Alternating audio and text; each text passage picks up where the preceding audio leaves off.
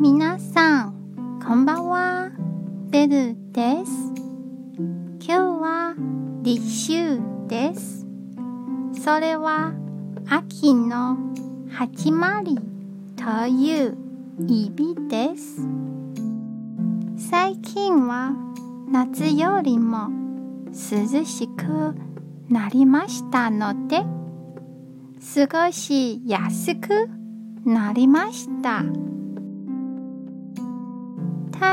台湾では秋になると中秋節、中秋節があります。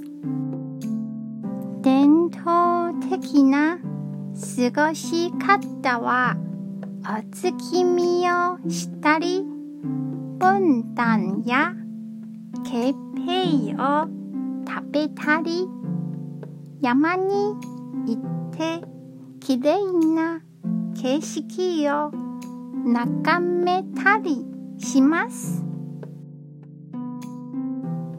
皆さんはどんな秋が好きですか？